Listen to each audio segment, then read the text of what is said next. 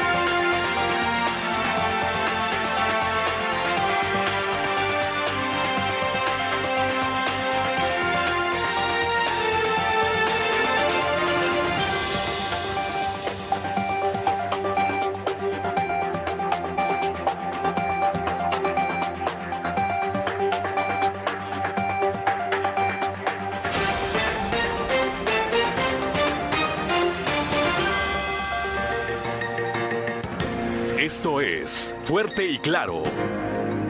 Transmitiendo para todo Coahuila. Fuerte y claro. Las noticias como son. Con Juan de León y Claudia Olinda Morán.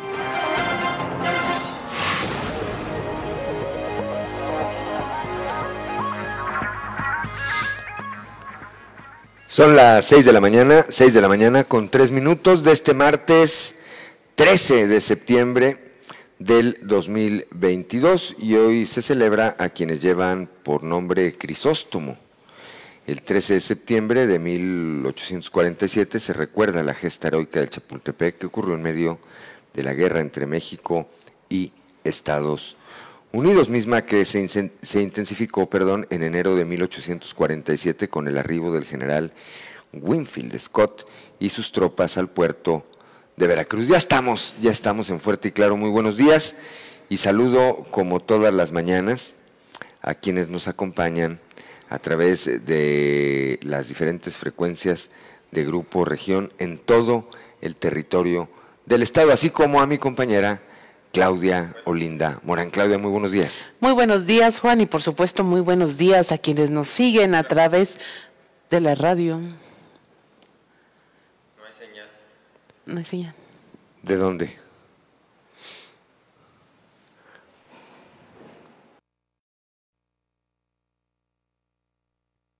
Internacional de Libros, es decir, estamos transmitiendo fuera de la cabina. Eso siempre, siempre, siempre eh, genera Claudio Linda Morán, muy buenos días. Muy buenos días, Juan, y por supuesto muy buenos días a quienes nos escuchan a través de región 91.3 Saltillo por la región sureste, región 91.1 en la región centro, carbonífera, desierto y cinco manantiales, por región 103.5 en la región Laguna y de Durango, por región 96 más al norte aún por región 91.5 en región Acuña, Jiménez y del Río, Texas. Un saludo también a quienes nos siguen a través de las redes sociales por la página de Facebook Región Capital Coahuila. Así es como por todas las diferentes páginas de Facebook de eh, grupo de grupo Región en esta mañana, decíamos ya, de martes y estamos, repito, transmitiendo desde el municipio de Arteaga, acá desde la Feria Internacional del Libro Coahuila 2022, que de verdad, Claudia, ofrece, eh, tiene una gran oferta, tiene una gran oferta en eh, libros, cómics. Ayer me di una vuelta, tuve oportunidad de dar una vuelta y eh, cantidad de libros, de revistas de colección, de cómics, de juegos didácticos, para eh, los jóvenes, eh, para los niños que gustan todavía de estos juegos, pues bueno, una, una gran cantidad de, de, cosas que se están ofreciendo aquí. ¿Tú te diste una vuelta ayer? No, fíjate que no tuve chance y eso que volvimos en la tarde este para grabar sexto día también desde aquí, pero la que estaba de que se iba y se iba Patricia Mayola, iba a ir a ver todos los stands, quería ver eh, las artesanías y todo y aprovechando que hay toda una región aquí presente como es Centroamérica, seguramente encontró cosas bien bien interesantes. Sí, yo tuve por la tarde la oportunidad de venir con eh, nuestra compañera Daniela Yacoman. Presentó ayer su libro El Milagro y la Sonrisa. Y bueno, pues aquí estuvimos y, sí, una gran afluencia de gente por la tarde, muchas instituciones educativas, jóvenes, eh, niños, que me tocó ver eh, que los trajeron a visitar la feria del libro Coahuila 2022, que dura hasta el fin de semana, ¿verdad? Hasta el fin de semana, exactamente. Van a aprovechar todo que hay puente a disfrutar de todo lo que se ofrece en todas sus salas. Hay para donde veas, va a haber este actividad. Sí, aprovechen, aprovechen, este, si tienen en algún momento la región sureste de alguna otra parte de nuestro estado, aprovechen de verdad, vengan, vengan a, vengan a, a, participar de esta gran feria de las letras. Vale mucho la pena. Este, la verdad es que hay eh, artículos y productos para todas las economías, Claudia. Así No, no es eh, necesario venir a invertir. Yo no diría gastar, diría invertir una gran cantidad de dinero. Eh, hay cosas al alcance de todas las economías y que valen muchísimo, repito, valen muchísimo la pena. De todos los bolsillos y todos los tamaños, hasta el 18 de septiembre va a estar la Feria Internacional del Libro aquí en Ciudad Universitaria. Y pues hoy hay actividades, empiezan a las 10.30 de la mañana y de ahí no se detienen hasta las 17 horas eh, 19 horas. Va a haber desde presentaciones de libros, talleres literarios, conferencias, conversatorios. Eh, hoy el, la presentación del libro en la sala Enriqueta Ochoa con Esperanza Palma. Participan Beatriz Rangel y la autora eh, del Instituto Nacional Electoral.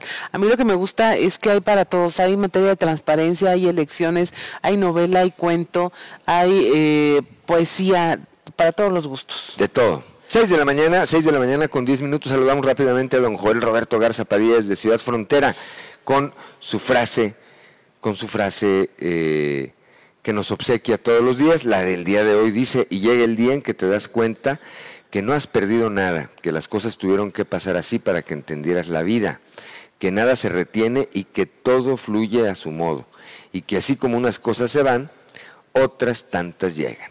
Bendiciones para todos, dice don Joel Roberto Garza Padilla, pues bendiciones, por supuesto, por supuesto, también para usted. Ahora sí, son las 6 de la mañana, 6 de la mañana con 10 minutos y vamos con el pronóstico del tiempo y nuestra compañera Angélica Costa.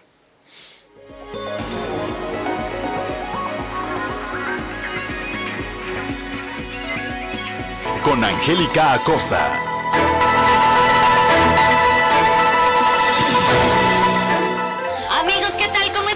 Buenos días. Vámonos con los detalles del clima. Mi nombre es Angélica Acosta. Feliz martes. Espera para el día de hoy máxima de 27 grados, mínima de 12 en Saltillo. Durante el día principalmente soleado, rico, cálido, agradable. Por la noche un cielo claro. La posibilidad de lluvia 3%, muy baja, excelente. Monclova, temperatura cálida, 34 grados como máxima, mínima de 19 durante el día principalmente soleado, un cielo claro va a estar cálido. Por la noche de igual manera un cielo totalmente claro. Y bueno, la posibilidad de lluvia también sigue baja. Para Monclova, 5%. Excelente. Torreón, Coahuila, tensión 34 grados como máxima para este martes. Mínima de 19 durante el día muy cálido, mucho sol. Por la noche un cielo principalmente claro. 2% la posibilidad de chubasco. Muy bien, Piedras Negras. Uy, temperatura muy cálida. 38 grados centígrados como máxima, mínima de 22. Durante el día mucho sol. Muy, muy cálido. Y por la noche un cielo totalmente claro. Acuérdese, manténgase bien hidratado. La posibilidad de lluvia muy baja, 3%. Excelente. Nos vamos hasta Ciudad Acuña también con temperatura cálida, 37 grados como máxima para este martes, mínima de 22 durante el día, mucho sol, muy cálido, muy agradable y por la noche un cielo principalmente claro. 2% la posibilidad de precipitación, ¿ok? No llueve, no llueve, muy baja la probabilidad de, lluvia en Acuña. Vámonos hasta Monterrey, en la Sultana del Norte se espera una máxima de 33 grados, mínima de 19. Mucho sol, agradable, muy cálido, por la noche de un cielo claro pasaremos a parcialmente nublado. No hay de qué preocuparse porque la posibilidad de lluvia es muy baja, 5%. Amigos, ahí están los detalles del clima, temperaturas cálidas, por favor manténgase bien hidratado. Buenos días.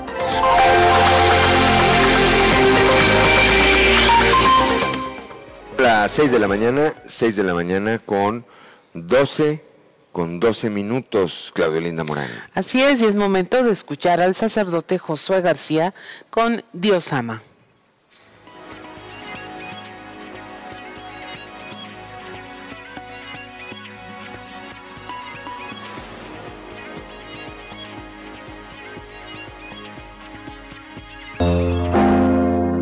Diócesis de Saltillo. Presbítero Josué García. Dios ama. ¿Cómo conseguiremos llevar a cabo la voluntad de Dios? Conocer, en primer lugar, esa voluntad. Bueno, fíjate que los antiguos sumerios trataban de conocer la voluntad de los dioses a través de las vísceras, del palpitar de las vísceras de un animal sacrificado o a través de las manchas de aceite sobre el agua. Los caldeos, eh, por el contrario, auscultaban las estrellas.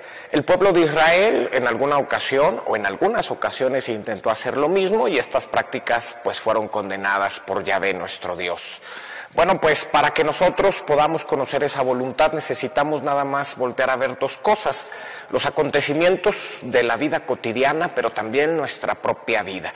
Y no necesitamos un ejercicio intelectual o espiritual profundo, no, lo único que necesitamos es precisamente afinar nuestros sentidos al querer de Dios. Yo te invito a que después de conocer la voluntad de Dios, pues la secundes nos estamos jugando mucho porque el Evangelio de Mateo en el capítulo 7, versículo 21 nos dice el Señor Jesús que no todo el que le diga Señor, Señor entrará en el reino de los cielos, sino aquel que cumple la voluntad de Dios. Naturalmente, cuando pedimos que se haga la voluntad de Dios, nos estamos comprometiendo a luchar contra todo lo que se opone a esa voluntad divina. Por lo tanto, la oración del Padre Nuestro no es una oración intimista, al contrario, una oración que nos involucra en nuestro sentido social. Diócesis de Saltillo.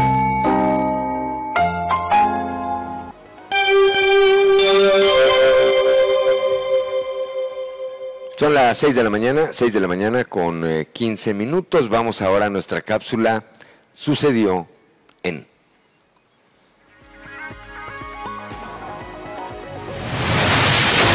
Esto es Sucedió en los tres videos más virales del momento. Sucedió en Tegucigalpa, Honduras. A través de redes sociales se hizo viral el video de una cámara instalada en un automóvil que se encontraba circulando por las calles de la capital hondureña. En las imágenes se aprecia como un automóvil color azul cruza sin precaución alguna y lamentablemente es embestido por un motociclista que no pudo hacer nada para evitar la colisión. El conductor de la motocicleta sale disparado varios metros hacia adelante. Hasta el momento se reporta en estado grave. Sucedió en Fresno, California. Un estudiante con discapacidad fue agredido por el rector de un colegio, en un hecho que quedó grabado en un video y que ha causado conmoción en ese país. Ante esta situación, el funcionario debió renunciar luego de que varios sectores lo acusaran de crueldad hacia un niño al poner en peligro la salud. En las imágenes se puede ver al ex rector empujando violentamente al estudiante por el pecho. Sucedió en Ayachucho, Perú. Un sujeto identificado como Rafael Arone asesinó a su compañero de trabajo cuando ambos se encontraban laborando en una distribuidora de gas.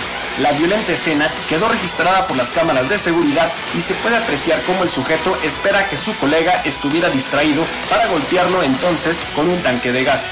Tras cometer el homicidio, huyó. Sin embargo, fue rápidamente identificado y puesto bajo custodia. La policía informó que en su declaración afirmó haber sido poseído por Chucky.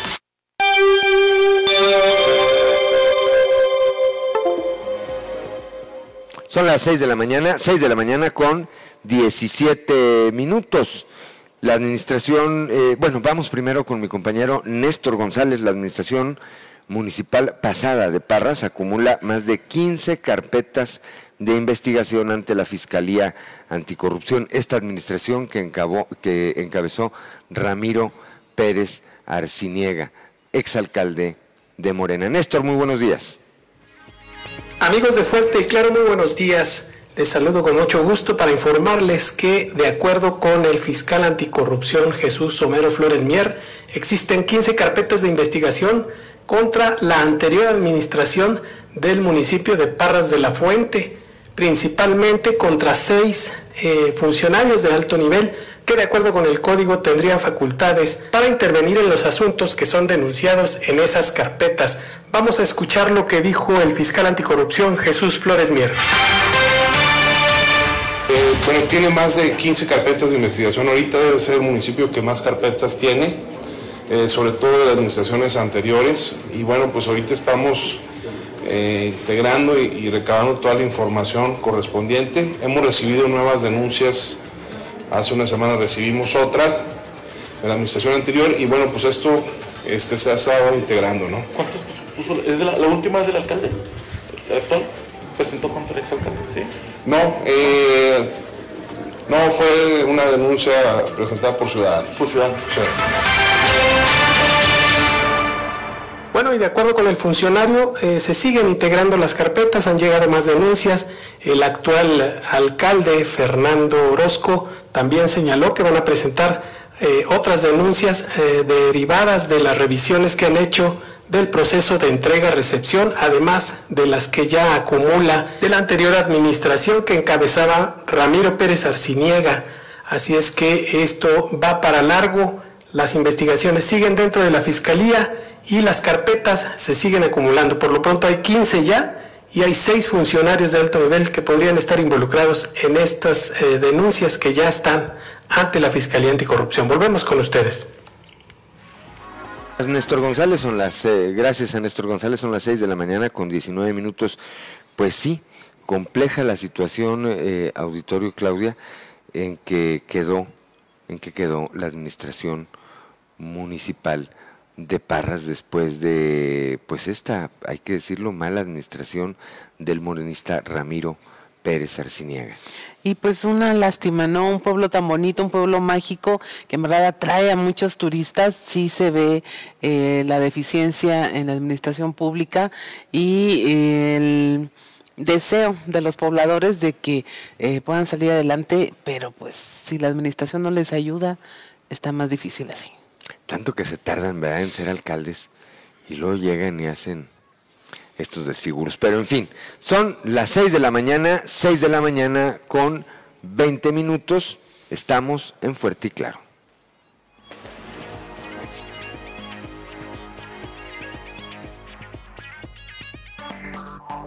Enseguida regresamos con Fuerte y Claro. Son las 6 de la mañana, 6 de la mañana con 24 minutos. Continuamos esta mañana transmitiendo aquí desde la Feria Internacional del Libro, Coahuila 2022. Y vamos rápidamente a la portada del día de hoy de nuestro periódico Capital, que en su nota principal destaca esto que ocurrió ya en la carbonífera. La Comisión Federal de Electricidad canceló eh, una compra de carbón por alrededor de 300 millones de pesos después de que prácticamente ya la había asignado. Bueno, pues revirtió este proceso, proceso y se eh, canceló este pedido. Más adelante tendremos, por supuesto, los detalles de esta información.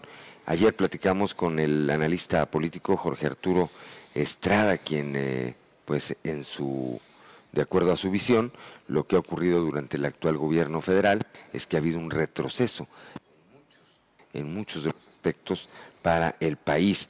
El fiscal anticorrupción, Jesús Homero Flores Mier, reveló ayer que la gestión de Ramiro Pérez Arciniega, quien fuera alcalde del municipio de Parras, acumula más de 15 denuncias por actos de corrupción. Ya escuchábamos a Néstor González con esta información. Ayer también eh, los municipios de Sabinas y Ramos Arispe en el marco de las ferias que se llevan a cabo allá en la región carbonífera, eh, pues tuvieron una ceremonia de hermanamiento. Allí estuvo en eh, Ramos el alcalde José María Morales, Chema Morales, que por cierto, hago un comercial, me lo encontré anoche en los tacos, ahí andaba solo, con sus hijos, con dos de sus hijos, llegó solo,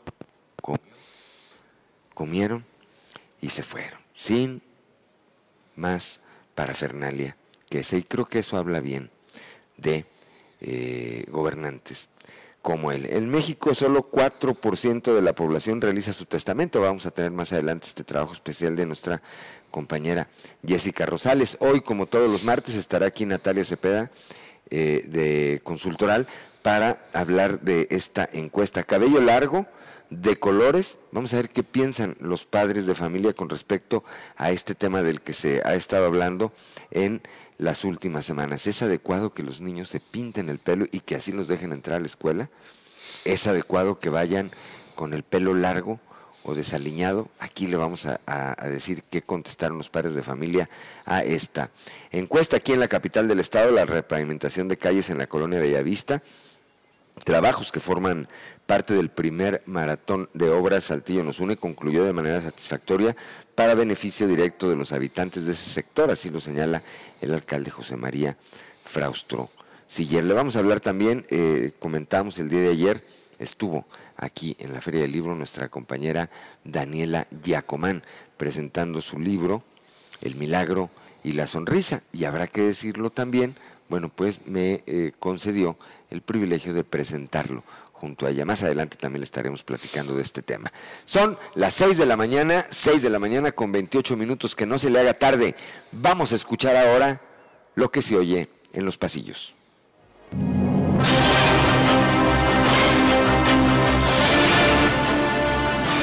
Y en el cartón de hoy, la carrera, que nos muestra a un dedo quien está parado al lado de un carro completamente destartalado, mientras que nos dice, no sé por qué sigo en cuarto lugar si yo tenía la carrera amarrada.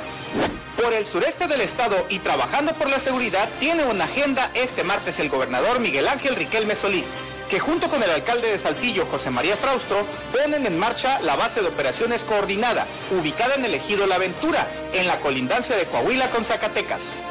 Tranquilos, sé exactamente qué hacer. Curioso, por decirlo menos, que a estas alturas el presidente Andrés Manuel López Obrador no sepa quién es o quién es el dueño de la mina El Pinabete. En la mañanera de ayer, donde por cierto nunca se habló de Musquis y su tragedia, AMLO dijo no saber quién es el dueño y le pasó la bolita a la fiscalía y dijo que esa institución es la que deberá responder a esto. Tradicionalmente, el presidente de México era el hombre más informado del país. ¿Qué pasaría? Tú eres una basura. Luis González Arocha, actual presidente de la Asociación de Hoteles y Moteles de Coahuila, fue destapado por la secretaria de Turismo Azucena Ramos para buscar la presidencia nacional de la Asociación de Tour Operadores de México, entre la risa de los que estaban en la rueda de prensa donde se anunció la convención nacional que se efectuará en Monclova. Al final del evento, González Arocha confirmó su intención de ir por la presidencia nacional de esa asociación. Al que ayer le tocó la clonada de sus redes sociales fue al obispo mérito de Saltillo, Raúl Vera, quien salió a aclarar el tema y a advertir que no se dejaran sorprender por los autores de la página apócrifa. Dicen que por la diócesis de Saltillo se preguntaban, si no sabemos qué hacer con uno, ¿se imaginan clonado? Santo Dios. Vamos a comprar unas deliciosas malteadas de chocolate.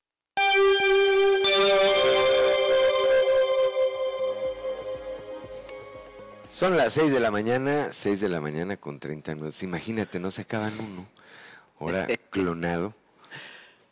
Pues, como dice en los pasillos, santo Dios. Claudio Linda Morán. Continuamos con la información. En efecto, ayer fue la presentación del libro de nuestra compañera Daniela Yacoman, El Milagro y la Sonrisa. Aquí en la Feria del Libro tenemos el reporte con nuestro compañero Raúl Rocha. ¿Qué tal compañeros? Buen día. Información para el día de hoy. El milagro y la sonrisa es el libro que escribió Daniela Yacomán para demostrar que se puede salir adelante ante cualquier adversidad y que todas las personas son valiosas sin importar su condición.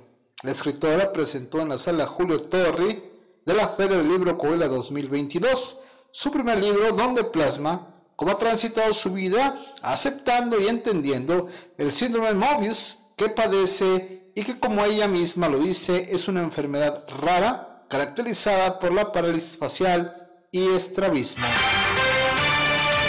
Cuando eh, hay eh, ocasiones en la vida en que, cree uno que, que, las cosas son muy complejas, yo los invito a que se, a que se, a que se ahí. También cuando uno dice este, los milagros no existen, ahí están los milagros. Entonces, ahorita les platicarán un poquito más de los detalles de este libro, que yo le, repito, le aprecio mucho a que me haya este, distinguido con, presentarlo. Acaba de estar, y parece que lo va a hacer una parte del comercial usted, pero acaba de estar en Zacatecas, acaba de estar en Veracruz. La semana pasada también presentándolo, eh, con mucho éxito además. Y la otra parte de la que yo les eh, comentaba era de Daniela. Y, y, yo comenzaba esta presentación haciendo énfasis en ese tema. En decir, cuando yo la conocí, y lo repito, sigo pensando eso, dije, qué terca es, ¿verdad? Bueno, cuando lean el libro, van a entender por qué es tan terca. Cuando eh, entiendan y, disfruten, porque hay que disfrutar, los libros son para disfrutarse, no tienen que ser eh, de chistes para disfrutarlos, todas las historias son para disfrutarse, van a, van a entender como yo por qué Daniel es tan terco. Esta es la información para el día de hoy. Buen día. 6 de la mañana, 6 de la mañana con 33 minutos. Gracias Raúl Rocha. Y bueno, vamos ahora hasta la región lagunera con Víctor Barrón. Reportan pérdida total de 140 hectáreas de melón en el municipio de Matamoros. Víctor Barrón, muy buenos días. Hola, muy buen día, amigos de Grupo Región en temas de la comarca lagunera. En el análisis previo de las afectaciones por la avenida extraordinaria del río Aguanaval en el municipio de Matamoros, el alcalde Miguel Ángel Ramírez López dio a conocer que en lo relativo a la cosecha de melón se reportó la pérdida total de aproximadamente 140 hectáreas. Vamos a escuchar parte de lo que nos platicó. Daños, ahora sí como dicen, tenemos ya algunos datos Ahorita a las 6 de la tarde tengo reunión con el gabinete en donde ya vamos a establecer una mesa de análisis y de diagnóstico que vamos a tener de cuánto fueron en, temas económicos lo que se perdió. Tengo datos ya exactos de que fueron 140 hectáreas de cosecha de melón que están en pérdida total, así como también tenemos la pérdida total de cuatro viviendas que estas viviendas están ubicadas en el ejido del dólar. Eh, este ejido se vio afectado por las lluvias que cayeron previo a la llegada del río. Y con los daños del río, pues bueno, tenemos ahorita este, 140 hectáreas, que es lo prioritario que vamos a atender. Bueno, el miércoles 14 de septiembre vamos a presentar al Cabildo, vamos a solicitarle su autorización para generar un programa emergente con recursos propios del municipio para atender cuatro comunidades de las cuales se vieron afectadas, dos de ellas por temas del río y dos temas por las lluvias que pasaron, que es el ejido Palomas, el ejido El Dólar, San Francisco y Petroniles. Esto es todo en la información. Desde La Laguna reportó Víctor Barrón. Un saludo a todo Coahuila. Son las 6 de la mañana, 6 de la mañana con 35 minutos. Gracias a Víctor Barrón, que por cierto, hace unos días comentábamos aquí eh, el eh, sensible fallecimiento de su padre, bueno, apenas hoy, en las primeras horas de hoy, está arribando a Torreón de tal manera que eh, el día de, durante el día de hoy seguramente se llevarán a cabo sus exequias fúnebres. Le mandamos de nueva cuenta un saludo a nuestro compañero Víctor Barro. 6 de la mañana con 35 minutos. Claudio Morán. Pues nos vamos directamente a un resumen de la información nacional.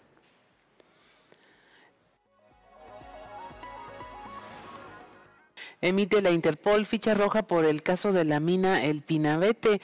La llamada Organización Internacional de Policía Criminal, Interpol, emitió la ficha para lograr la detención de Cristian Eloís Solís Saavedra, así como de los empresarios Luis Rafael García Luna Acuña y Arnulfo Garza Cárdenas por su presunta responsabilidad en los sucesos ocurridos en el pozo minero propiedad de la empresa El Pinabete, donde 10 mineros quedaron atrapados el pasado 3 de agosto.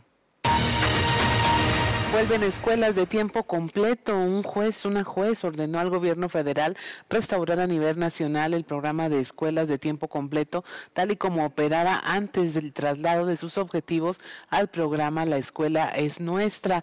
De acuerdo con esta resolución judicial, la jueza determinó que los beneficios que otorgaban las escuelas de tiempo completo, que garantizaban el ejercicio de los derechos a la educación y a la alimentación de niñas, niños y adolescentes, no eh, se obtienen a través del nuevo programa, por lo que las autoridades federales violaron este derecho de los niños, niñas y adolescentes.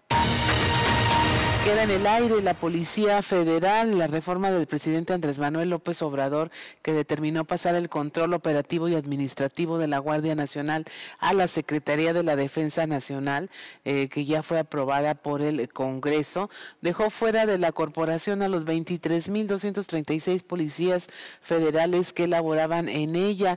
Los elementos señalan, señalan que no saben qué pasará con ellos, por lo que acusan incertidumbre y discriminación.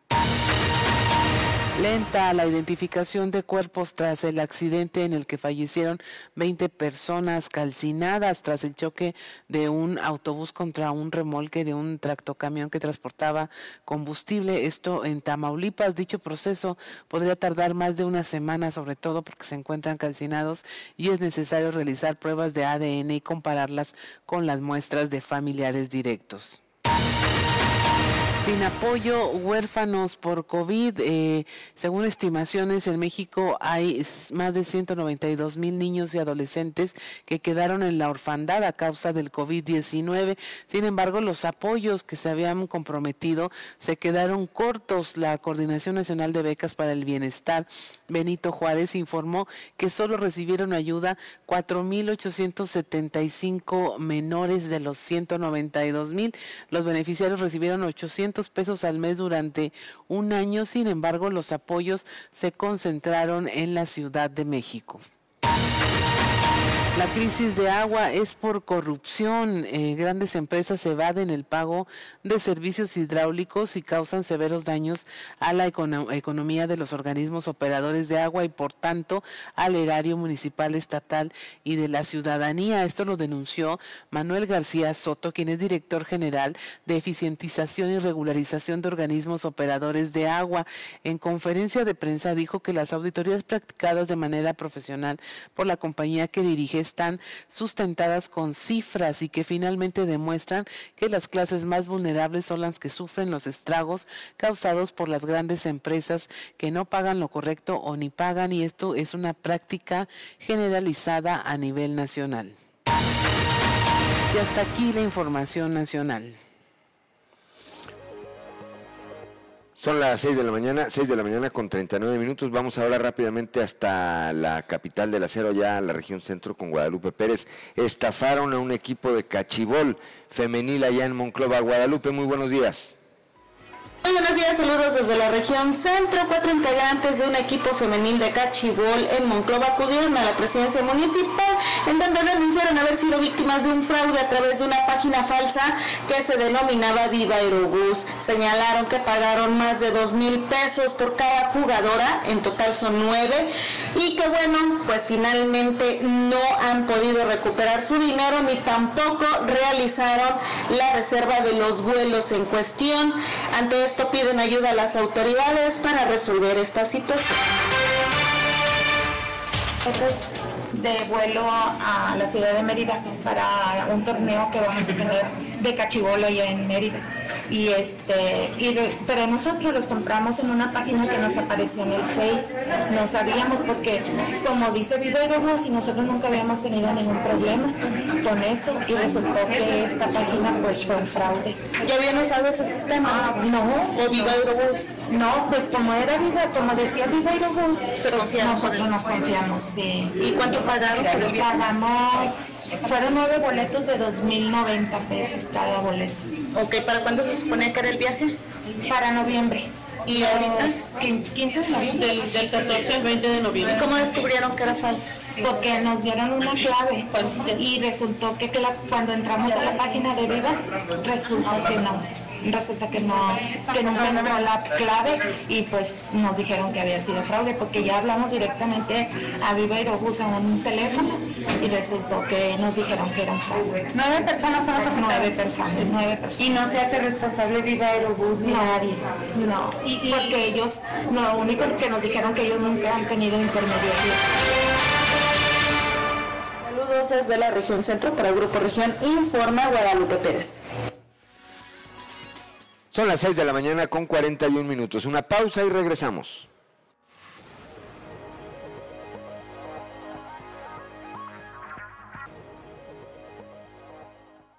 Son las 6 de la mañana, 6 de la mañana con 46 minutos. Continuamos esta mañana con la información y le aprecio mucho eh, el día de hoy al licenciado José Refugio Sandoval, secretario de Acción Electoral del Partido Verde en Coahuila, me tome esta comunicación, pues para platicar con él, primero para saludarle, porque tiene mucho que no, que no sabía de él, y después pues para, para que nos eh, platique eh, José Refugio, ¿qué anda haciendo el Partido Verde rumbo al proceso electoral del 2023? Muy buenos días. Buenos días, qué gusto saludarte a ti y al auditorio. ¿Qué está haciendo el Partido Verde, José Refugio Sandoval? ¿Cómo se prepara para eh, la elección y en qué esquema se visualiza eh, en esta contienda el próximo año en el que se va a renovar el Poder Ejecutivo y el Poder Legislativo en Coahuila? Mira, pues eh, comentarte primero que desde el año pasado en el partido tuvimos cambio de dirigencia. Hoy, hoy una mujer encabeza los trabajos de, de nuestro partido aquí en, en el Estado, es la diputada Claudia Rodríguez, quien, quien es la secretaria general, vaya, es la figura de presidenta eh, eh, en, el, en el Estado. Y está en fórmula con un compañero de partido también de muchos años, que es el licenciado Raúl Tamés, lo recordarás, él fue Claro. hace algunos años delegado de, de Semarnat aquí en el Estado, fue regidor, él es de Piedras Negras, fue regidor allá en el Ayuntamiento de, Piedras Negras, y bueno, ellos han venido trabajando con, eh, con el equipo de- del partido en, en llevar a cabo la conformación de nuevos comités en diferentes municipios.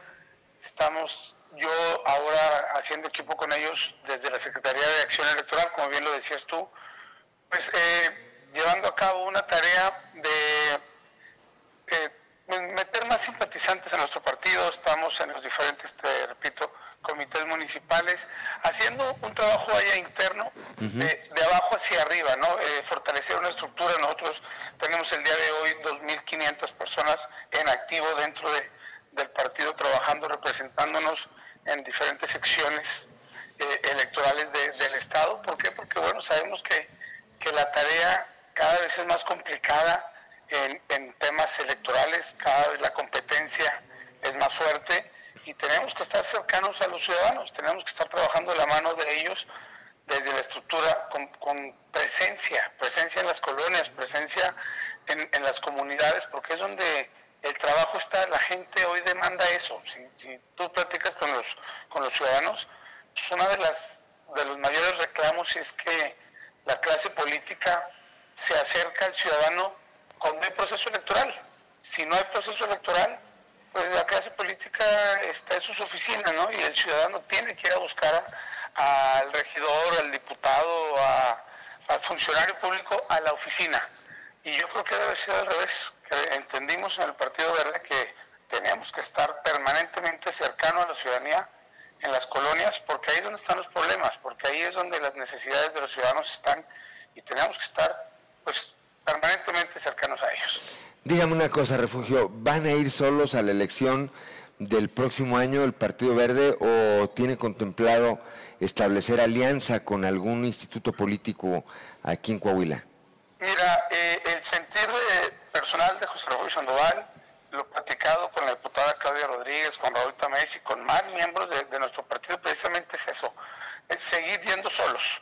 Si recuerdas, eh, en 2020 el Partido Verde compitió solo, no, no hicimos alianza, logramos eh, tener hoy un, un diputado en el Congreso. En esa ocasión participamos 11 partidos políticos, de los cuales solamente cuatro permanecimos con espacios en, en- en el Congreso, que en este caso, en, este, en esa elección fue PRI, Morena, PAN y Verde.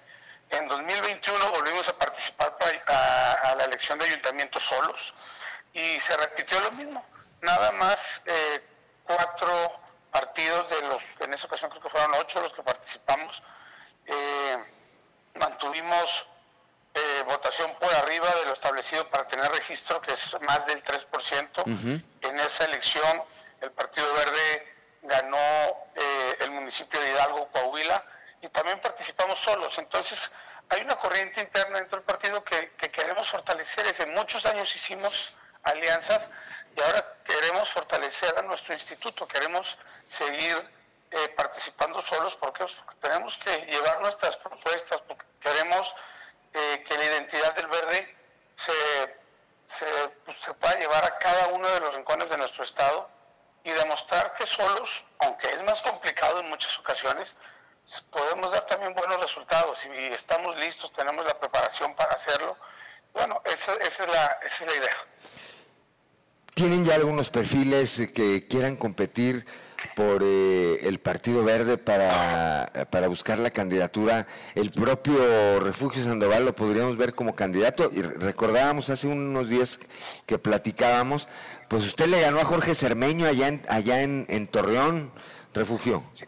Pues sí, mira, fue, una, una elección compleja eh, cuando participé para, para la elección de diputado federal y sí, fue, fue una muy bonita experiencia. Yo sigo trabajando en las colonias, sigo recorriendo el estado y mira, tendría que ser un análisis muy profundo, pero pues no me descarten, ¿eh? No me descarten porque pues me, me apasiona la política, me, me encanta mi estado, tengo mucho, mucho, muchas cosas por, por trabajar aquí en, en, mi estado y como te dije, ya lo recorrí, conozco los 38 municipios, tengo más de 20 años eh, recorriendo Coahuila, conozco las necesidades del estado y, ¿por qué no? Tendríamos que tener una práctica al interior del partido, habrá que ver a los otros perfiles. Primero que nada, lo que tenemos que, que tener certeza en nuestro, en nuestro instituto político es que quien sea el abanderado de la candidatura, ya sea hombre o mujer, tenemos a Claudia Rodríguez, que también es una mujer muy preparada y que tiene la capacidad de, de ser una buena candidata, pero sea José Refugio Sandoval, sea Raúl Tamés, sea Claudia Rodríguez, tenemos que salir en unidad. Tenemos que los otros miembros del partido respaldarlo, hacer equipo y, y ir a la elección unidos. Si la militancia se encapricha, dice entonces Refugio Sandoval, pues se va de candidato. ¿Algo que quiera agregar esta mañana, Refugio? Pues mira, a- a- agradecer primero que nada el espacio, decirle a los coahuilenses que, que tenemos que pensar en Coahuila, que tenemos que pensar en el futuro de nuestro estado. Hoy, la verdad es que nuestro país, en muchos lugares, en muchos estados, está padeciendo de una inseguridad eh, espantosa, lo que nosotros ya sufrimos aquí hace muchos años y que, estén atentos al próximo proceso electoral, que participen, que escuchen a todos los partidos políticos, que, que habemos muchos más partidos políticos más allá de, de PRI, de Morena y de PAN, que, que volteen a ver al Partido Verde, que volteen a ver al equipo que tenemos dentro del Partido Verde, las propuestas que tenemos dentro del Partido Verde, y que en su momento haremos eh, llegar a cada uno de los coahuilenses y que, nos involucremos, porque si nosotros no nos involucramos en la vida política de nuestro Estado, pues entonces eh, no sabemos quién va a tomar las decisiones el día de mañana y por eso sí quiero yo invitar a los coahuilenses a que, participen desde la trinchera que ellos estén. ¿eh? O sea, simplemente es enterarse. No, no necesariamente tienen que participar directamente en la política, pero sí enterarse de quiénes son los candidatos, quiénes pretenden gobernarnos el día de mañana, quiénes pretendemos participar y, que estén atentos porque pues, el Estado, los municipios y el país se tiene que hacer de la mano sociedad y, gobierno. Bien, pues le aprecio mucho, vamos a estar en comunicación seguramente en eh, los días subsecuentes, eh, toda vez que este proceso, aunque formalmente no ha arrancado, pues en los hechos ya arrancó. Gracias, eh, José Refugio Sandoval, por tomarnos esta comunicación. Saludos, auditorio, que Dios bendiga. Gracias. Igualmente, muy buenos días. 6 de la mañana con 56 minutos. Una pausa y regresamos. Temperatura en Saltillo están los 16 grados, en Arteaga 15, en Torreón hay 18 grados, en Piedras Negras 23, Monclova 22 grados, Ramos Arispe 16, en Ciudad Acuña hay 22 grados, en Sabinas 22 también, San Juan de Sabinas 21 grados, en Viesca, Coahuila 18 grados, Cuatro Ciénegas 20 grados y Parras de la Fuente 16 grados centígrados. Y continuamos con la información. Ayer lunes un grupo de pensionados y jubilados del ISTE se manifestaron porque no fueron convocados a participar en los Juegos Deportivos y Culturales.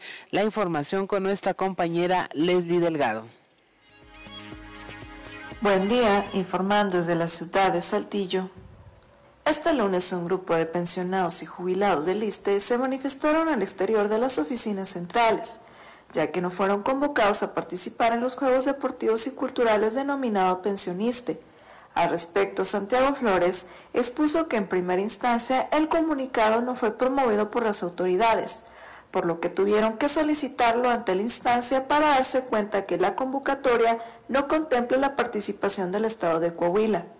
Asimismo indicó que se eliminaron actividades como natación, canto, danza, entre otras, por lo que exigen que se restituyan estas actividades, puesto que consideran es un derecho. A continuación, escucharemos la información. Eh, estamos hablando de alrededor de 40. Y ya eh, cuando en años anteriores iban hasta 5 camiones, estamos hablando de alrededor de 200 eh, este, pensionados del ISTE. Pero, ¿qué pasa con esto del fomento deportivo y cultural? Que permite que todos en las primeras etapas, que no la están haciendo ahora, que hacían etapas regionales primero, donde participaban todos, tenían la oportunidad todos, primero de prepararse durante el año para participar en, atletismo, en cachibol, en natación, en, este, en canto. Ahora este, lo, lo redujeron a tal grado que ahorita están convocando únicamente a cachibol. Y los que veo aquí somos cachibolistas principalmente, ¿verdad? Entonces, eh, esto eh, tiende a desaparecer, decirle al ISTE a través de ustedes que aquí estamos, que exigimos nuestros derechos. Agradezco la intervención y deseo que tengan un excelente día. 7 de la mañana con dos minutos nos vamos hasta Ciudad Acuña. Allá un joven pues fue a dar al hospital luego de reclamar eh, por el ruido que hacía su vecino. La historia con nuestro compañero Ricardo Ramírez.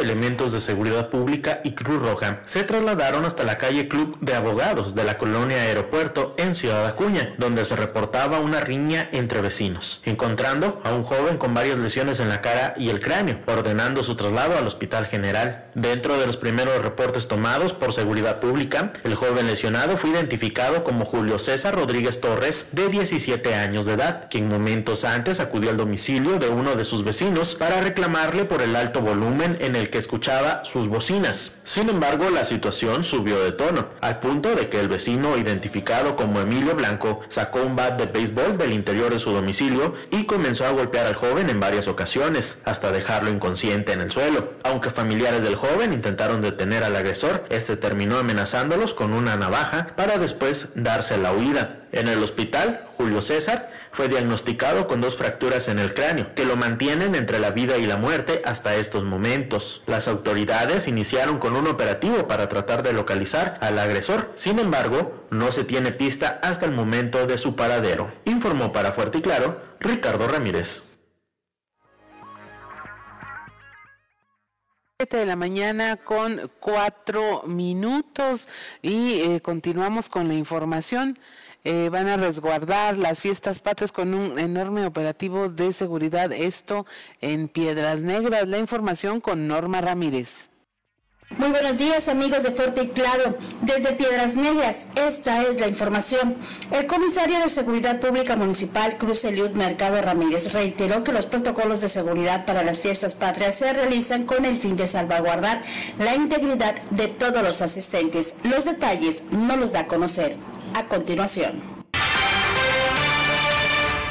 Ya 15 de, de septiembre el cual está contemplado tener cuatro accesos al, evento, eh, donde se van a estar revisando a todo el personal, a todo el ciudadano que quiera ingresar al, evento.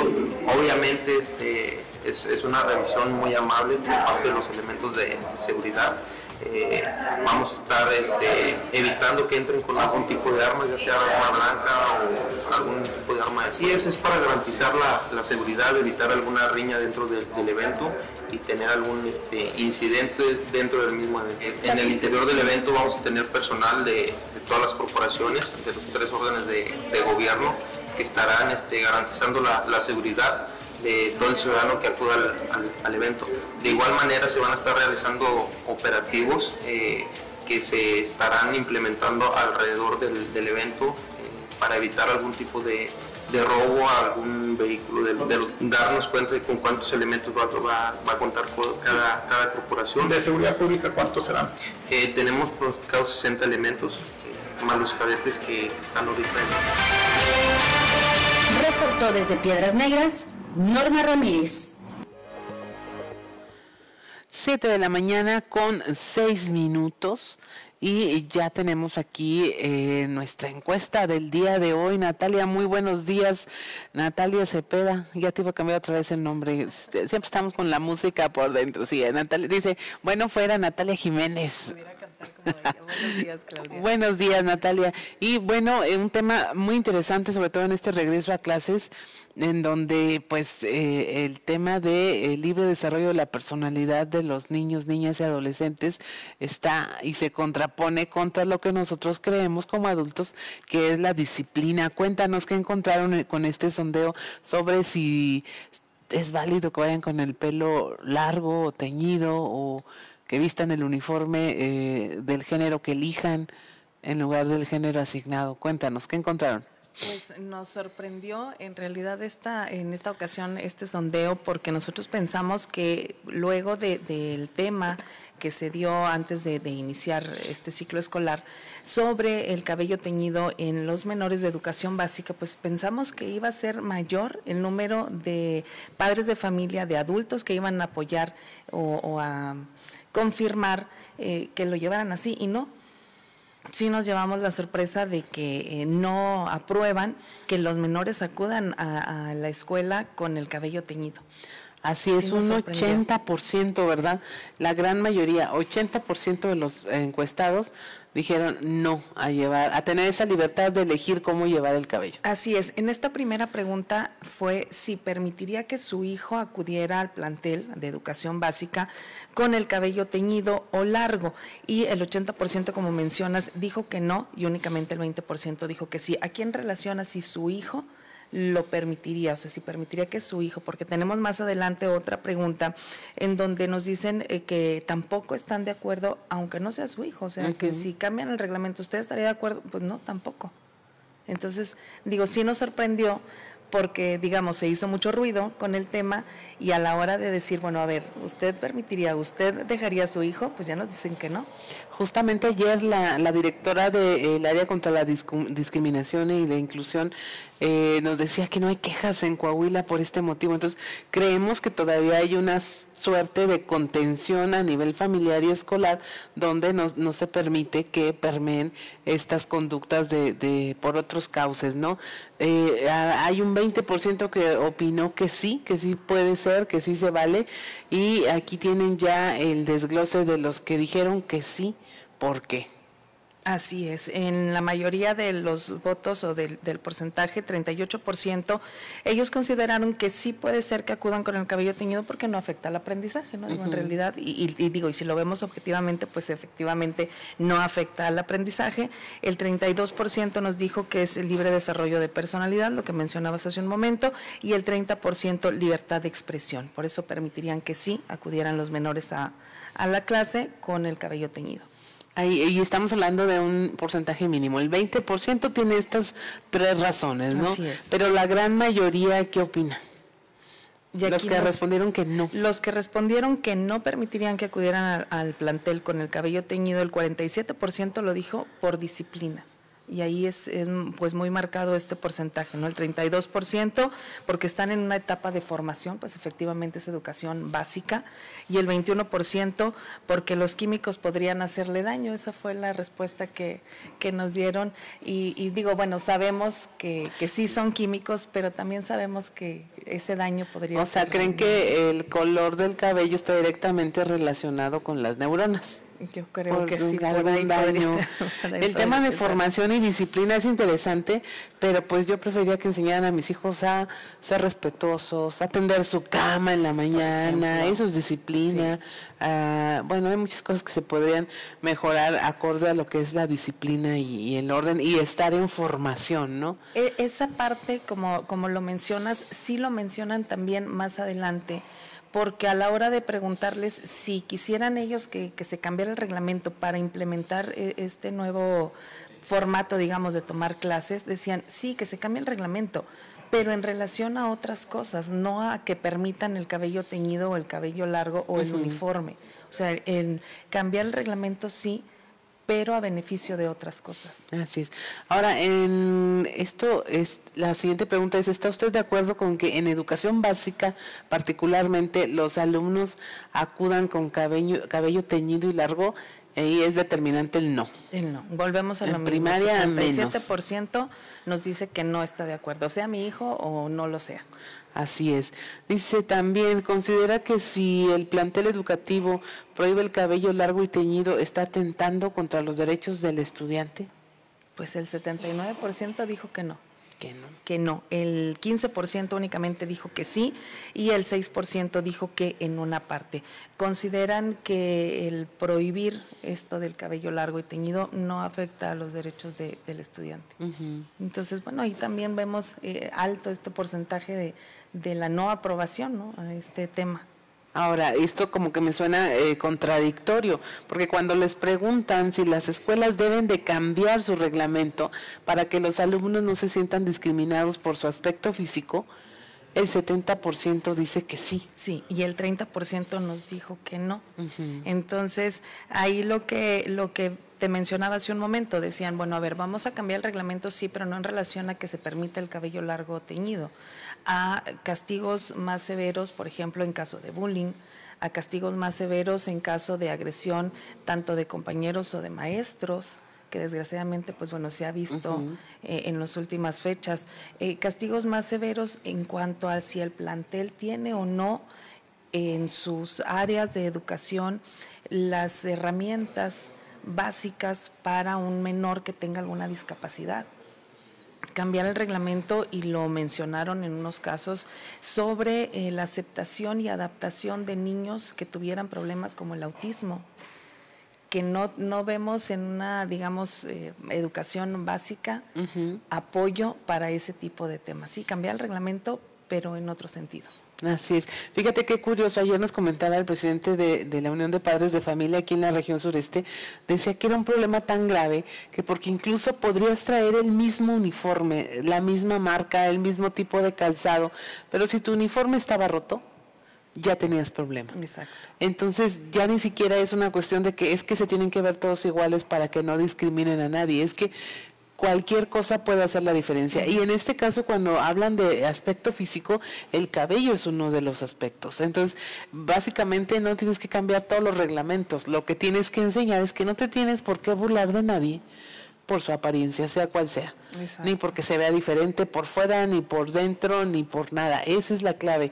Eh, puedes modificar todos los reglamentos, pero si en principio estás acostumbrado a que te puedes burlar de alguien solo porque es diferente, pues entonces tendríamos que tener puras escuelas para niños gorditos, puras escuelas para niños flaquitos, para que nadie se burle, y cuando el principio es no te burles de nadie y se acabó. Y en el caso, por ejemplo, del uniforme, digo, vemos muchas veces que el hermano mayor le dejó el uniforme al hermano que sigue y a veces al que sigue, porque pues bueno, así tiene que ser, ya la economía no permite que, se sigan comprando uniformes y eso también es un tipo de burla. Y luego antes decía, ¿no? El, el, tema del uniforme es que para que te dé identidad en la escuela y que los puedas identificar a los alumnos y caminas la banqueta fuera de tu escuela y el director dice, ya no son, o sea, ya no, es responsabilidad. Ya no es responsabilidad mía, aunque traigas el uniforme. Entonces es contraproducente. Y en algunos casos sí lo, lo dijeron, a ver, pues el uniforme, aún y cuando estés fuera del plantel, pues tú tienes que seguir respetando las reglas que,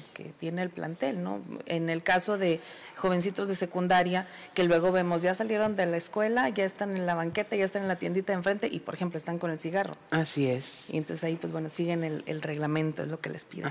La siguiente pregunta me da a mí idea de que es, más eh, estricto el reglamento en las escuelas privadas los códigos de vestimenta y todo eso, y como son privadas, pues tú vas a recibir un servicio que tiene ciertas características y que como que estás más obligado a aceptar o no eso, aunque pues se supone que ningún reglamento escolar estaría por encima de la ley y de la Constitución. Exactamente, porque aquí nos dicen que eh, consideran que en las escuelas públicas se vería más este caso del cabello teñido o largo.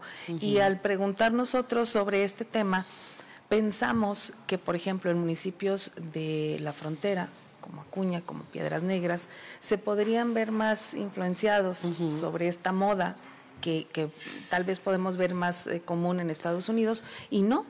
Digo, ahí también fue muy eh, parejo, vamos a decirlo así, el resultado. Así es, como que el tema de, que hay cierto consenso en que es cuestión de disciplina o lo tomas como natural el, este asunto.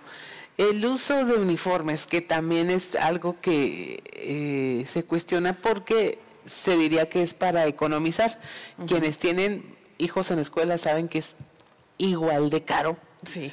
en un uniforme que procurarles ropa distinta todos los días. Exacto. Ahí cómo salió la encuesta. Aquí consideran que el uniforme escolar es una obligación en un 32%, lo que mencionabas, pero el 35%, que es el porcentaje más alto, lo consideran como una forma de identidad, lo que, lo que mencionabas hace un momento, ¿no? El 21% lo considera que es una forma de economizar en ropa, algo en algunos casos, y el 12% únicamente dijo que porque es un deber llevar uniforme al plantel. Así que de economía nada. Pues prácticamente. digo, y lo, lo, vimos ahora al regreso a clases, ¿no? que también preguntábamos sobre este tema de los uniformes. Eh, en algunos reglamentos, en algunos centros escolares es tan riguroso que no puedes llevar una chaqueta o una chamarra en invierno de otro color. Así es. Este, porque la identidad y la disciplina está por encima de que tengas frío o no. Y el tenis tiene que ser totalmente blanco, no puede traer ninguna raya de cualquier otro color. Aunque en el mercado ya no haya de esos. No, porque tienes que andarlos buscando incluso hasta más caros, ¿no? Ah, Luego. Así es. Eh, pensando en la economía familiar, ¿la beneficia o perjudica que sea obligatorio el uniforme escolar? Aquí lo que decíamos, aún así, 68% dijo que beneficia.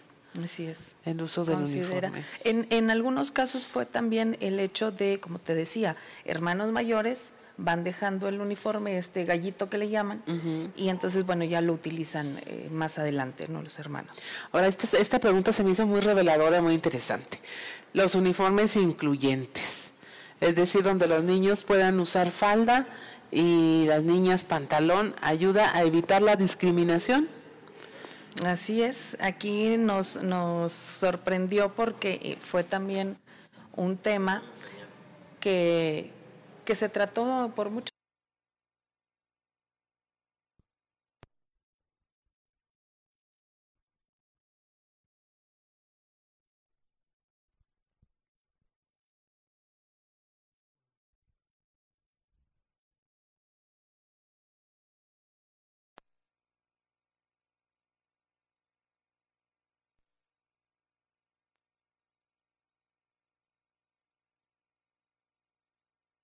avanzamos prácticamente.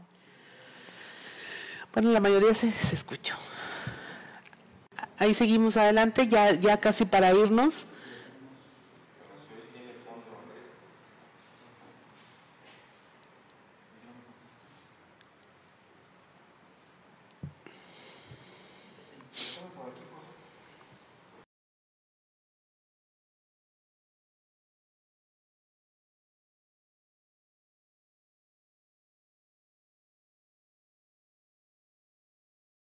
Casi para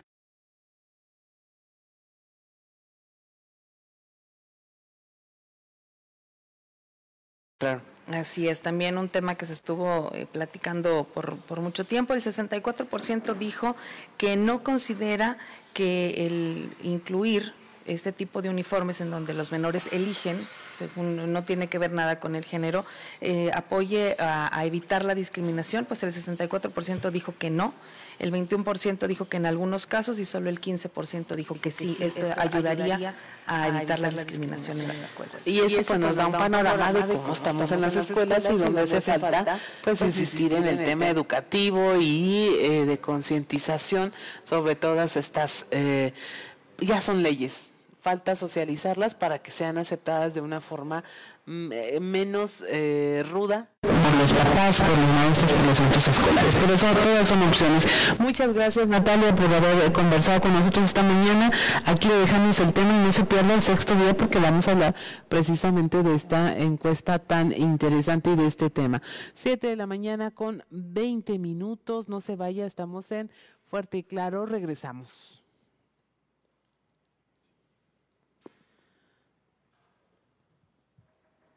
Se quedó puesto. Ay, Dios mío.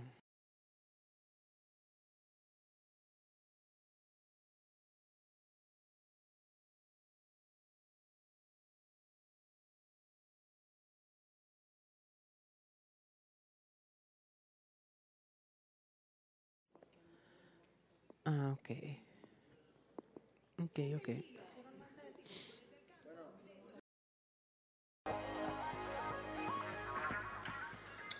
Son las 7 de la mañana, 7 de la mañana con 24 minutos, como todas las mañanas, desde la capital del acero, allá desde la región centro, nuestro compañero y amigo periodista Antonio Zamora. Antonio, muy buenos días.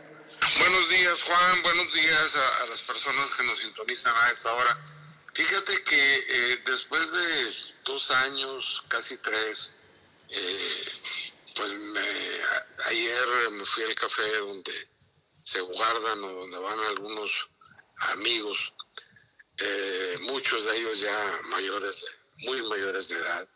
Y les digo así se enojan, ¿no? Pero bueno, se, aguantan, aguantan callados, al final de cuentas. Eh, faltaron dos o tres de, del grupo, 10, 12. ¿Por qué faltaron esos tres? Porque pues se, se, nos adelantaron, se les hizo efecto la, la pandemia de COVID y fallecieron. Y, y hablaban precisamente sobre la edad, Juan. Entonces eh, yo de pura casualidad me, me encontré con un texto ahí muy interesante que dice que la edad productiva en la vida del ser humano es entre los 60 y los 70 años de edad. A lo mejor eh, algunos de ellos nos están escuchando, a lo mejor este, pues, pues no. Eh, eh, el tema ahí es que eh, en este estudio habla de que la segunda etapa más productiva del ser humano es de los 70 a los 80, la tercera etapa más productiva es de los 50 a los 60 años de edad, y, y luego mencionan que la edad promedio de los ganadores de, al premio Nobel o Nobel es de 62 años. Eh, la edad promedio de los presidentes de las compañías prominentes en el mundo es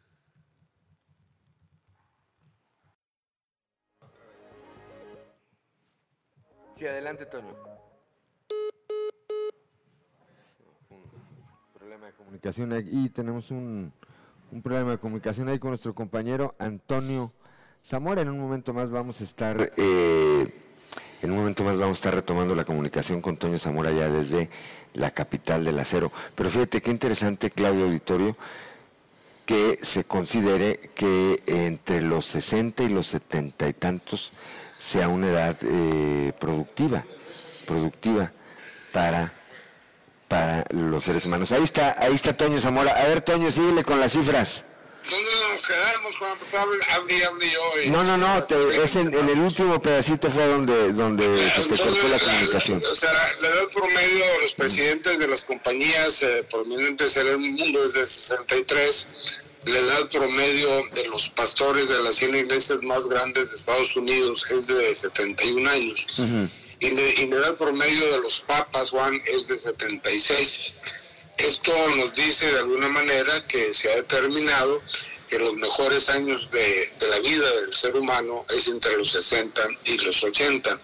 Y luego en un artículo por ahí de, de una revista de medicina de Nueva Inglaterra, eh, encontramos que a los 60 años eh, se llega a la cima del potencial de, de- de los seres humanos y este continúa hasta los 80. Por lo tanto, si, si usted que nos escucha en este momento está entre los 60, 70 o 70, 80, pues están en el mejor y el segundo nivel de su vida. Eh, esta información en serio que, que está muy interesante, importante, Juan, sobre todo para muchas personas de, la tercera edad que se sientan pues solos, abandonados, que no los pelan, que no, los, no les hacen caso, cuando la verdad todavía tienen mucho que dar. Es más, hay empresas en Monclova que están contratando a personas, pues si no de la tercera edad, a personas eh, mayores de 50 años. ¿Por qué? Pues porque tienen experiencia en el trabajo que desarrollan, que desempeñan, ¿no? Entonces, yo creo que los mayores, la de 60, pues no son eh, ninguna carga pa- para nadie o no deben de ser ninguna carga, mi Juan. Pues sí, bueno, eh, a propósito de este tema, Toño, se hicieron muchos memes ahora que murió la reina Isabel porque decían que pues el rey eh, Juan Carlos, el ahora rey Juan Carlos, eh, iba a empezar a trabajar a los setenta y tantos años. Por, por fin se le iba a conceder ponerse a trabajar, pero lo cierto, más allá de, de, de- de los memes y, y- y del cotorreo, lo cierto, eh, Toño, lo cierto es que eh, por ejemplo, acá en la región sureste estamos viviendo ese fenómeno, donde hay una gran demanda de mano de obra de jóvenes. Eh, bueno, la- el servicio, el servicio, eh, la iniciativa privada, las empresas han extendido su línea de, su, su- su línea de contratación, esa franja. Antes no contrataban gente arriba de los 40 años. Bueno, pues hoy vemos gente de hasta 60 años que está siendo contratada por el sector, sobre todo de los servicios, este, porque las grandes empresas pues absorben a toda la juventud, pero todo el sector comercio y el sector de los servicios están absorbiendo esa mano de obra que antes pues eh, ya quedaba ese recurso humano, quedaba prácticamente jubilado a los 45, entre los 45 y 50, difícilmente eh, podían tener una oportunidad laboral. Bueno, pues hoy la tienen y me parece, me parece que esto, aunque sea un fenómeno de la economía, está trayendo también un beneficio de carácter social porque mucha de esa gente que se sentía ya desplazada hoy está teniendo la oportunidad de, de sentirse útil y de ser productivos, Toño. Y, y aparte, mi Juan, este, aparte de cobrar la pensión correspondiente, y no hablo de la del gobierno federal, sino del Seguro Social, pues tienen un sueldo extra, pues que les ayuda, les ayuda para el gasto diario ahí en sus, en sus casas. Todo abona, Toño, así que no perdamos la esperanza. claro que no. ¿verdad? Gracias, Toño, como siempre. Nos vemos 7 de la mañana, son las 7 de la mañana con 30 minutos. En un momento más vamos a ir con nuestro eh, amigo Osiris García. Hoy no pudimos platicar con nuestro amigo Osiris Cantú, allá desde el centro del país. Eh, tuvo un pequeño contratiempo, pero más adelante, bueno, el próximo martes estaremos platicando nueva cuenta con él. Sin embargo, en un momento más estaremos platicando, sí, en cambio, con el otro Osiris, con Osiris García, aquí de eh, Coahuila, sobre pues los aspectos, sobre lo que está ocurriendo en el ámbito político, en lo nacional y los efectos que esto tiene en eh, lo estatal, que aunque si bien formalmente no ha iniciado el proceso electoral del 2023, en el que se va a renovar la gubernatura del Estado y el Congreso local, pues ya las actividades, las actividades están ya, eh, este, las actividades están ya ahí a la orden del día. Osiris García, muy buenos días. ¿Cómo estás vos? Buenos días, saludos para todos por allá. Muy bien, este, ¿por dónde andas ahora sin Coahuila todavía o no? No, sí, vos ya aquí estoy, sabes que... Se me va a quedar, dijo aquel. Sí, se me va a quedar luego. Para pensar que siempre ando fuera vos y ya quisiera, yo brincos diera. Brincos diera. Sí, ¿verdad? ¿Qué tenemos esta semana, Osiris? Vos, este, escuché una... Eh, estaba leyendo un tweet en la mañana, a lo mejor, de, de amigo Sergio Soto que hablaba de de Marcelo Ebrard. Y pues el señor Marcelo Ebrard, que es pues, canciller de nuestro país, en el extranjero, estaba pidiéndole a, de cierta manera, como veladamente, pues que hubiera piso parejo para la elección del candidato a presidente de la próxima elección. Pues ya andan haciendo campaña y algunos traen desatadas las manos, ¿no? Entre ellos ya, ya vino también el Coahuila este, aquí como a visitar algunas personas y hacer un poco de campaña, pero pues también me pone a pensar cómo eh, se le sueltan las manos a otros funcionarios eh, para que abiertamente estén haciendo campaña, lo que es obviamente una clara violación a los tiempos políticos establecidos por el INE y por el IEC eh, en nuestro estado, por ejemplo. Y, trataba de, enlazar cómo, cómo es posible que una persona que, un candidato, un político, que no está ni siquiera entre los primeros dos, tal vez ni siquiera primeros tres eh, personajes más conocidos de un partido político, siga utilizando todo el poder del Estado eh, para, para hacer campaña. Entonces estaba revisando más o menos lo, que pasó en, en el estado, en el vecino estado de Durango, ahora que estuve hace unos días, por cierto, por allá visitando a la familia en Durango. Este, pues el, el, gobernador del estado de Durango es el señor Esteban Villegas, un gobernador, por cierto, de, de, extracción priista, pero eh, recordamos que el estado de Durango en la administración pasada estuvo gobernada por Acción Nacional, en este caso pues fueron en, alianza para poder competir este, abiertamente en, contra de un, un, candidato, en este caso mujer, de de Morena, que fue Marina Vitela. Marina Vitela con una buena carrera política, dos veces diputada local, después diputada federal, eh, presidenta municipal de Gómez Palacio, que es posiblemente este, después de, Durango, pues junto con Durango más bien la ciudad más importante del estado. Así es. Eh, con bastante arraigo ahí en el estado, o sea, una un personaje político muy conocido y aún así Esteban Villegas le sacó prácticamente 20 puntos de diferencia. Eh, y esto no sé cómo, cómo lo pueden enlazar con la gente acá, cómo lo, cómo lo enlazan políticamente o cuál es la estrategia de la gente acá, porque el candidato que es el favorito del, del gobierno federal, hay que decirlo abiertamente, no, no tiene ese arraigo. Y mire, ya sabemos nosotros, por ejemplo, que, es más carismática una papa que este compa, que, que no tiene arraigo y que sus resultados como funcionarios son de pésimos a, ganas de llorar. Entonces, aún así, se han seguido a que sea él el candidato cuando evidentemente pues no es el perfil mejor posicionado. Y el compa ya hizo de todo, montó caballos, hizo desayunos, se para de manos, tiene más espectaculares que la leche de aquí del estado, en, en, los bulevares más, más espectaculares que los que las ofertas del súper. Y aún así este pues pues no no, no levantan. El, el, el, hecho de que pues ya personajes como como Guadiana pues Guadiana puede nadar de muertito lo que resta del tiempo y no se va a bajar de la preferencia del electoral. Y lo que lo habíamos platicado tú y yo muchos de estos tiempos en otras ocasiones eh, tiene todo el sentido ahora. Es decir tiene muchos años trabajando en política fue candidato a alcalde fue fue candidato a gobernador fue senador este tiene tres campañas de alto impacto a nivel a nivel a nivel estatal y pues es imposible que alguien con todas estas características como decía cero carisma con malos resultados, que no tiene arraigo, pueda posicionarse mejor que él. Yo no sé cómo le van a hacer para no hacer el ridículo en las siguientes elecciones, porque si en, Durango el candidato de la coalición le sacó 20 puntos a Marina Vitela, eh, con arraigo y con carrera política y, este, con eh, campañas de impacto dentro del Estado, pues yo no sé cómo lo van a hacer acá con el licenciado Mejía Verdeja, ¿verdad?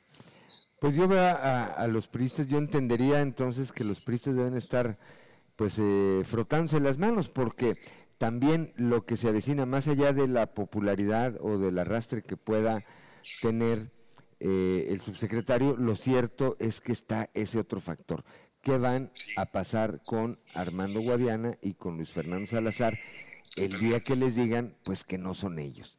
Evidentemente va a haber un quiebre evidentemente que va a haber un quiebre. Luis Fernando sería la segunda ocasión en que con el pretexto de las encuestas pues le juegan el dedo en la boca y, lo dejan chiflando en la loma. Hay que recordar que en la segunda en la segunda contienda que a la que va Guillermo Anaya como candidato a gobernador contra Miguel Riquelme, eh, pues Luis Fernando buscó la candidatura, eh, se sometió a ese proceso interno que eh, en ese entonces, pues el único elector fue Ricardo Anaya y dijo, que resultó que el elegido es Memo otra vez. Y después de eso se fue del PAN eh, Salazar. Ahora se tendrá que ir, pues, donde al verde o a Movimiento Ciudadano. No, sí, a Movimiento Ciudadano, No, y lo recuerdo perfectamente la gente ahí, eh, este, donde Luis Fernando, casi con la voz quebrada, eh, se bajaba de la contienda y le decía a, Memo Anaya, vamos por ellos, Memo. Además, pues, tendríamos que enfrentarlo la realidad del trabajo político y de estructura que tiene el PRI en el Estado. Eh, este, Manolo Jiménez, Lilo Jericó, que, que, están, parece que llegando a estos acuerdos que finalmente entre Manolo y Jericó no hay nadie que le pueda sacar una elección en Saltillo. Y además el sobresaliente trabajo que tuvo en las elecciones pasadas. Eh, Eduardo Olmos, Lalo Olmos, en, Torreón, eh, en, ganando los cuatro distritos locales, en un hecho pues que evidentemente es impresionante, sobre todo porque se da en la laguna, que es un público, eh, un público, perdón, una ciudadanía y un electorado fluctuante que apoyan más al candidato en sus momentos que una cuestión partidista. Ellos supieron ganarse la gente, supieron estructurar muy bien este la, elección. Entonces estás hablando, y, ya ni hablar de los demás municipios, sino no es por subestimarlos, pero en Clubes fueron muy competitivos, por ejemplo eh, sin embargo, le hablo de Saltillo y Torreón y soy enfático en ello porque si tenemos 3 millones de habitantes en nuestro estado, pues eh, este, dos, dos terceras partes del electorado están en Saltillo y en Torreón. Así No sé cómo que se pretende también, eh, porque no es una cuestión, están intentando hacer una elección de tipo aérea, posicionando un candidato y perdiendo el tiempo cuando deberías estar más bien trabajando con las bases y con los comités en lo, en lo territorial para poder ser competitivos de alguna manera contra el PRI que funciona muy bien, pero pues yo quién soy para andarle abriendo los ojos a los bebés, ¿verdad? Claro, claro, además, bueno, eh, yo coincido en, todo lo que dices tú y yo cerraría con un comentario. En, en Monclova ganó el PRI, porque la clase política del PRI pues anda en el PAN, ¿verdad? Tienes razón, pues. Entonces, pues ganó el PRI, ¿verdad? sí, tienes razón. Pero bueno, pues gracias, como siempre, mi querido José García. Platicamos el viernes, platicamos el viernes, este, pero con la guitarra en la mano. Seguro, seguro. Prometo ser menos, menos, este, menos hiriente y menos incisivo en esta canción. Menos ácido. la verdad no sé, no sé, no sé. Menos ácido, no sé, no sé. Bueno, ya veremos. Pásala bien. Un abrazo. 7 de la mañana, 7 de la mañana con 40 minutos. Una pausa y regresamos.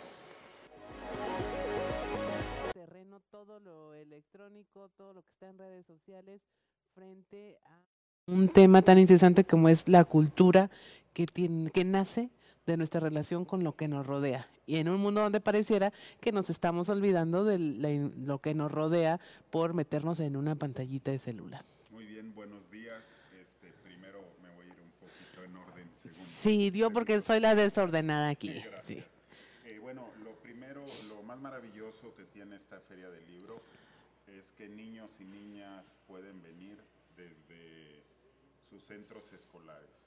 Entonces ya hay una relación de sus casas a sus escuelas de entrada. Están yendo todos los días. Y luego de las escuelas eh, hacen estos tours y los traen a todo este mundo de libros, que ya el solo hecho de ver tanto libro puesto en, en un terreno tan grande se convierte en algo maravilloso. Entonces, eh, la relación escuela-libros es muy, muy importante para empezar. Luego llegan los niños aquí, los, eh, los dejan los camiones y de inmediato se encuentran con muchísimas ofertas. Tenemos la, la zona de talleres, distintas instituciones, algunas relacionadas con la escuela, como la Secretaría de Educación Pública, bibliotecas, este, empresas, empresas de ciencia y tecnología. Y luego de aquel lado se van al- a lo que es el cuentódromo, donde tenemos también a futuras maestras y maestros Entonces esta amalgama nos sirve, nos va ayudando. Eh, hay muchísimos más foros, en, eh, por ejemplo el foro infantil y artesanal, ahí estamos, están recibiendo narraciones orales, esas me tocan a mí, a un servidor personalmente, y tenemos presentaciones de libro a lo largo del día y de la mañana. Bien, eh, a, lo- a la siguiente cuestión que me decías, eh, la posible desventaja entre entre lo digital y ahora sí que lo análogo, ese libro maravilloso que a nosotros nos, nos gusta mucho. Este, me parece que la única desventaja que tienen los libros con respecto a las computadoras, tabletas y celulares Ajá. Es la inmediatez de los este, contenidos. Sí. Es decir, un libro no requiere mayor esfuerzo. Pareciera que los libros, lo digo entre comillas y con muchísimo cuidado, son aburridos.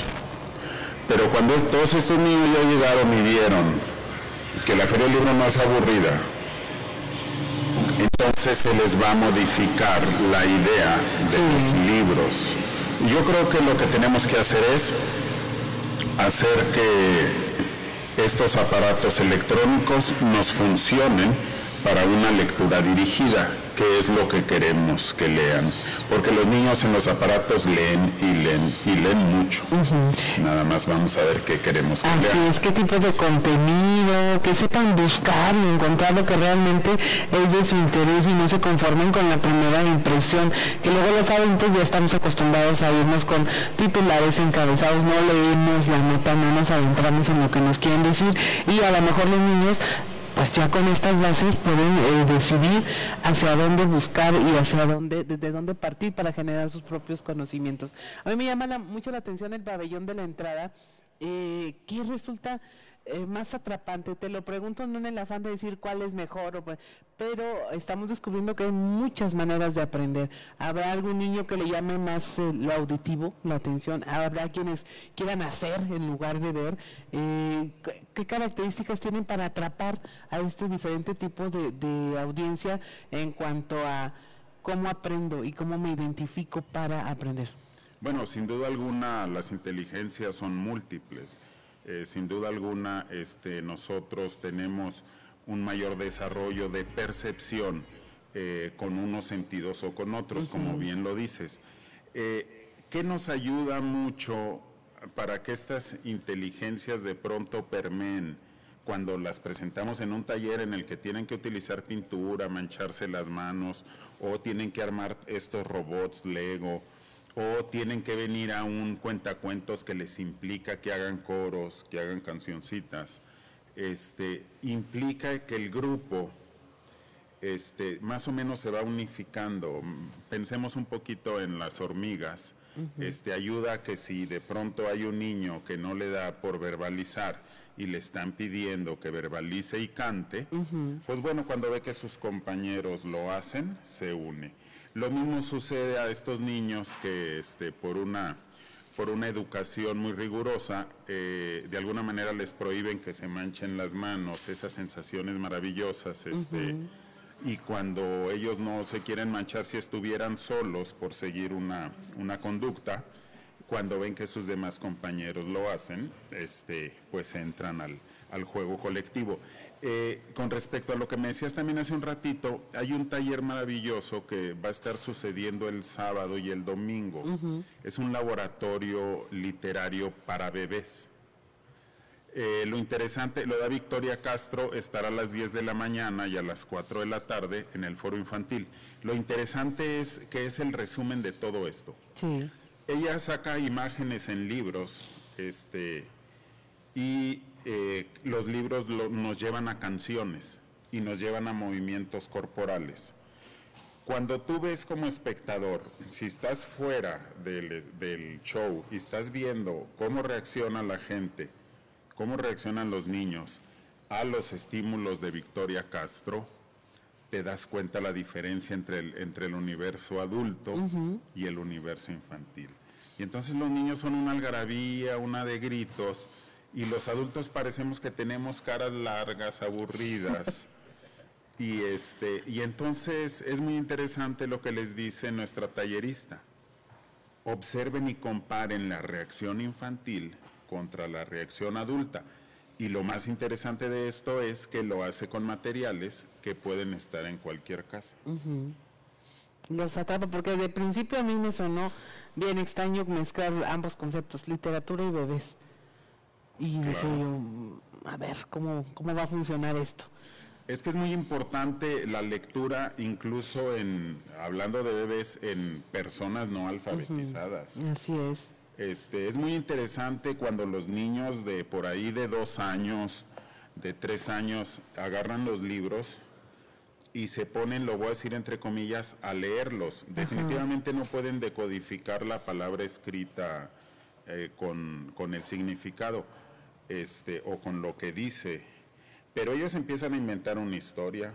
Así es. Y yo, yo he tenido conocimiento de muchos, en mi familia ha habido muchos sobrinos que este, se ponen a leer libros y, y ¿cómo va la historia? ¿Cómo va la historia, mijo? Bien padre, tío. No saben leer. Pero están haciendo un proceso, están haciendo en un su mente, en su cerebro está funcionando de diferente manera como nosotros tenemos la impresión de que debería de, de funcionar. Ahora, eh, aquí el chiste es animarlos a que vengan. Eh, que se involucren en todo este mundo, ¿por qué no que regalen su primer libro a sus niños, a sus sobrinos, a la edad que sea? Y van a encontrar mucha oferta aquí que puede eh, tener.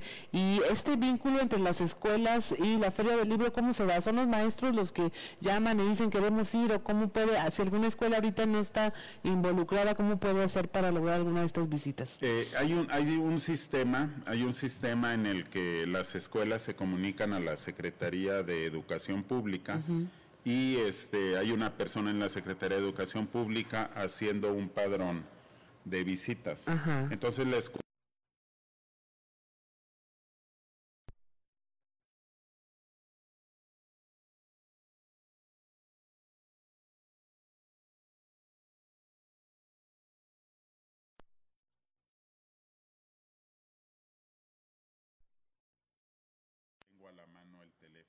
Ajá.